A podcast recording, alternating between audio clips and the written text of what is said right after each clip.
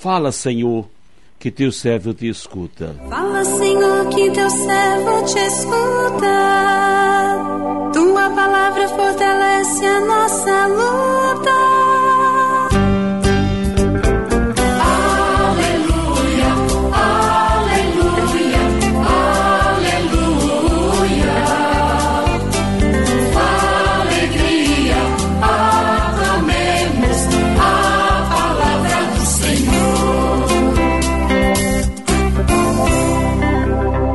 Senhor esteja convosco, Ele está no meio de nós.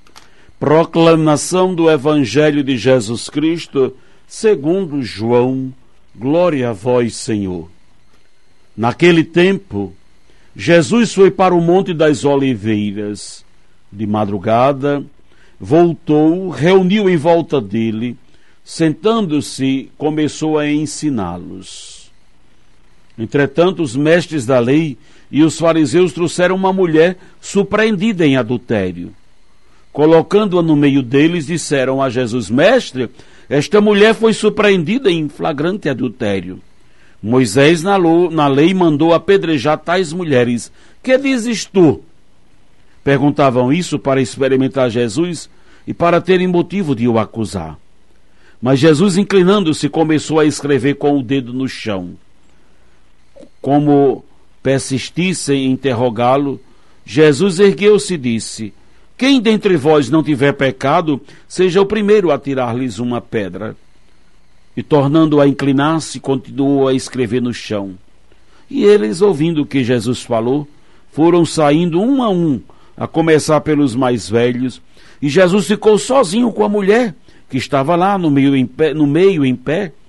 Então Jesus se levantou e disse: Mulher, Onde estão eles? Ninguém te condenou? Ela respondeu: Ninguém, Senhor. Então Jesus lhe disse: Eu também não te condeno. Podes ir, e de agora em diante não peques mais. Palavra da salvação. Glória a vós, Senhor.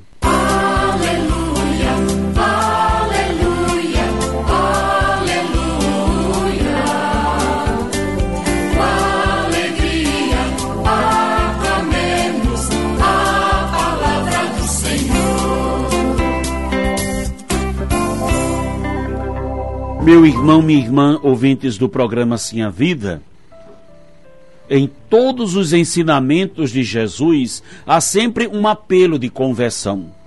É o seu amor querendo falar mais forte ao nosso coração, no desejo de nos recolocar no nosso verdadeiro lugar, que é o coração do Pai.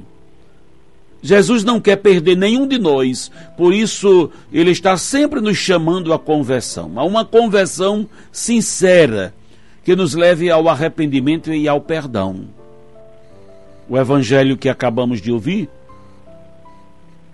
coloca diante de nós esse encontro de Jesus com uma mulher que nos convida a pautar a nossa vida no exemplo de Jesus.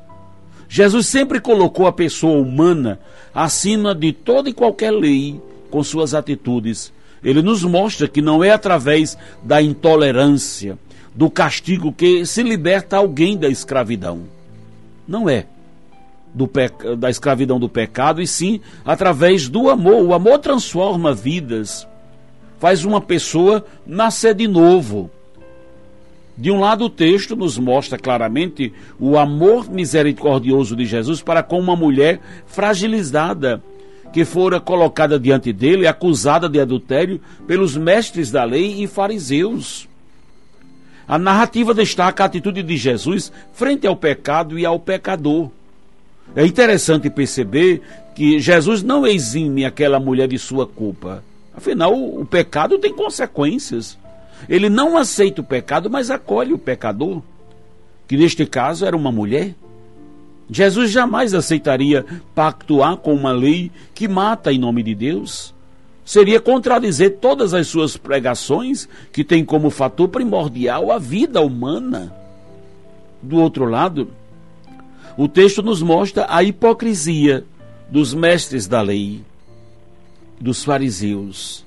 Estes escondiam atrás de uma intolerância contra uma mulher a intenção de incriminar Jesus Para eles, qualquer decisão a ser tomada por Jesus em relação àquela mulher seria um motivo para incriminá-lo. No pensar deles, Jesus não tinha saída, ora, se ele condenasse a mulher, a multidão se voltaria contra ele, afinal, onde ficaria o amor, a misericórdia que ele tanto pregava? E se Jesus absolvesse, ele estaria infringindo a lei de Moisés. A princípio, Jesus se mostra indiferente a tudo aquilo que fora colocado diante dele. Mas, diante ao insistente interrogatório, ele reage dizendo: Quem dentre vós não tiver pecado, seja o primeiro a tirar-lhes a pedra. E com isto, Jesus transfere para os seus adversários a responsabilidade de condenar ou não aquela mulher podemos tirar daí uma grande lição. Diante de Jesus e de todos os que estão com ele, o mal não tem vez. O mal planejado pelos doutores da lei, fariseus, usando uma mulher como armadilha para pegar Jesus, reveste-se num bem para ela.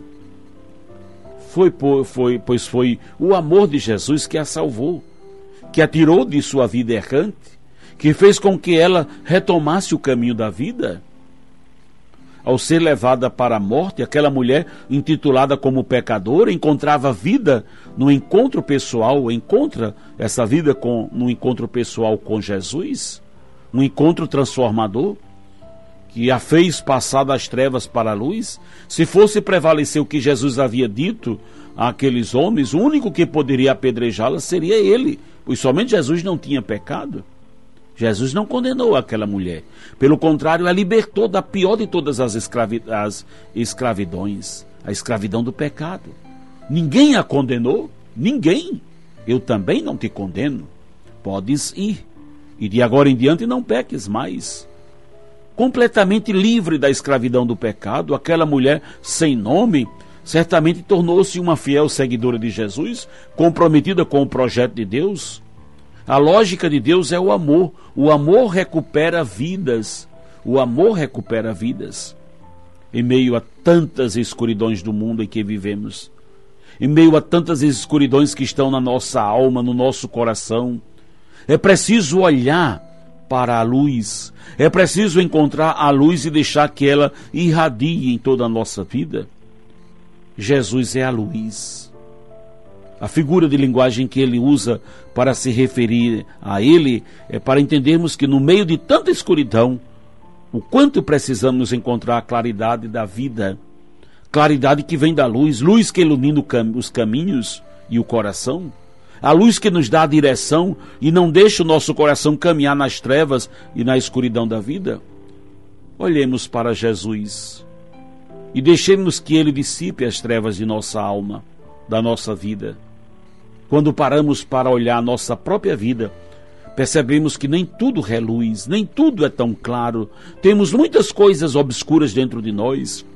Nós ignoramos, não olhamos e caminhamos na escuridão, tropeçamos, machucamos, nos atropelamos, atropelamos uns aos outros, nos magoamos, mas também ferimos e machucamos, porque quando nós estamos cobertos pela luz, criamos a nossa própria luz. Sabe aquelas pessoas que fazem as gambiarras para poder enxergar e ter luz naquela situação? Essa gambiarra não traz a verdadeira luz. Não precisamos das gambiarras do mundo, precisamos da luz verdadeira, luz autêntica. E não me refiro à luz que vem da energia elétrica, é a luz que vem da graça de que é Deus, porque Ele é a verdadeira luz e quem está nele não está nas trevas. É primeiro, é preciso reconhecer as trevas que muitas vezes tomam conta né, da minha alma, sem viver uma vida religiosa, piegas ou muitas vezes enganosa, ilusória, onde imagino que estou na luz, onde imagino que tenho luz para tudo, solução para tudo. A luz que vem de Cristo, primeiro brilha sobre as almas humildes não é sobre aqueles que se acham sábios, que podem tudo, que têm resposta para tudo. Quantas coisas eu não sei, não sei, quantas coisas não tenho resposta e abaixo a minha cabeça e me coloco sobre a luz de Deus, deixando que ele me guie. Deus nos ilumine pelo silêncio, pela submissão, pela humildade, de deixá-lo ser luz, deixar ele falar e conduzir. Não pense que porque levamos muito brilho no rosto, no mundo cheio de luzes artificiais, temos luzes para as situações obscuras da vida. Muitas vezes caminhamos nas fantasias e nos enganamos porque nos deixamos guiar pela verdadeira luz que é Jesus. Que o Senhor nos abençoe. Amém.